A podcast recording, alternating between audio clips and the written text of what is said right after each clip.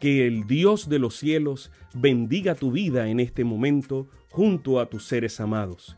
Bienvenidos a un espacio de inspiración bíblica donde su corazón será lleno de esperanza. Como un regalo de la Iglesia Adventista del Séptimo Día de King, Texas, compartimos la lectura devocional para adultos correspondiente a este bendecido día. Pablo, reavivado por una pasión. Autor, Pastor Bruno Razo.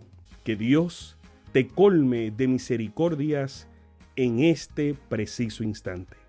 Oremos.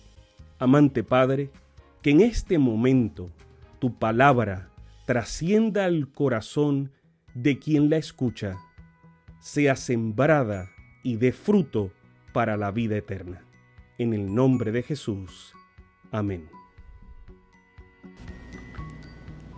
Muy buenos días. el versículo para la lectura de esta mañana es por la fe Enoch fue traspuesto para no ver muerte y no fue hallado porque lo traspuso Dios. Y antes que fuera traspuesto tuvo testimonio de haber agradado a Dios. Hebreos 11, 5. Un hacendado que poseía tierras a lo largo del litoral del sur Atlántico buscando un empleado.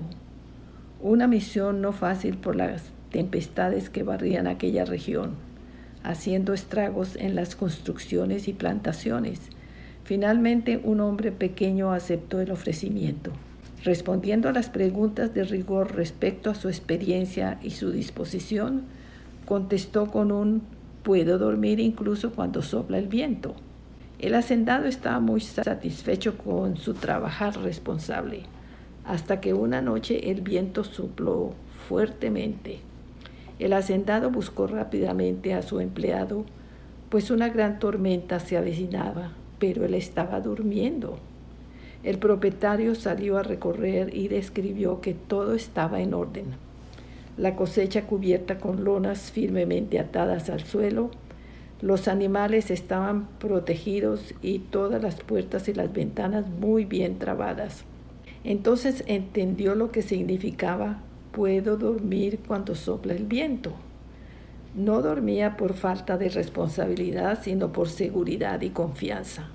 Estamos viviendo días tormentosos. Los vientos están soplando por doquier. En consecuencia, hay preocupación y angustia. Las crisis pueden revelar la desesperación o la confianza, pero los que logran caminar como Enoch tienen fuerzas diferentes. La experiencia de quien caminaba al paso de Dios puede ser también la nuestra.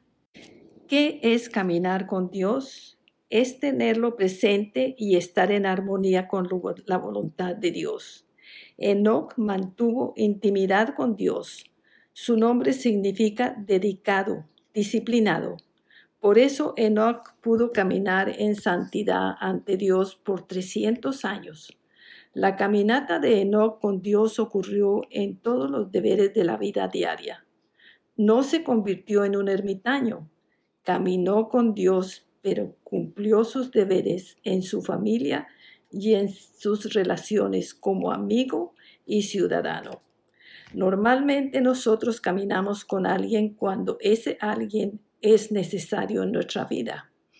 ¿Es Dios completamente necesario para ti o es solo un accesorio que usas el sábado durante el culto y luego lo desechas?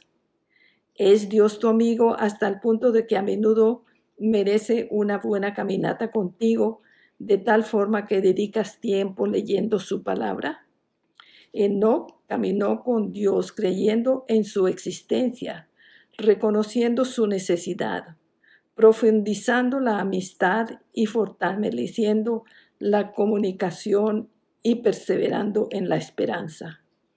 Habían pasado tres siglos tan exultantes juntos que Dios quería que fueran una eternidad. Por eso Enoch desapareció porque se lo llevó Dios.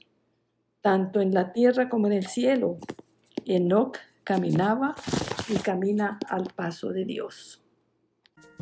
Sabemos que esta lectura ha bendecido su vida. Compártala, compártala con alguien más e invítele a suscribirse en nuestro canal para mayor bendición. Puede también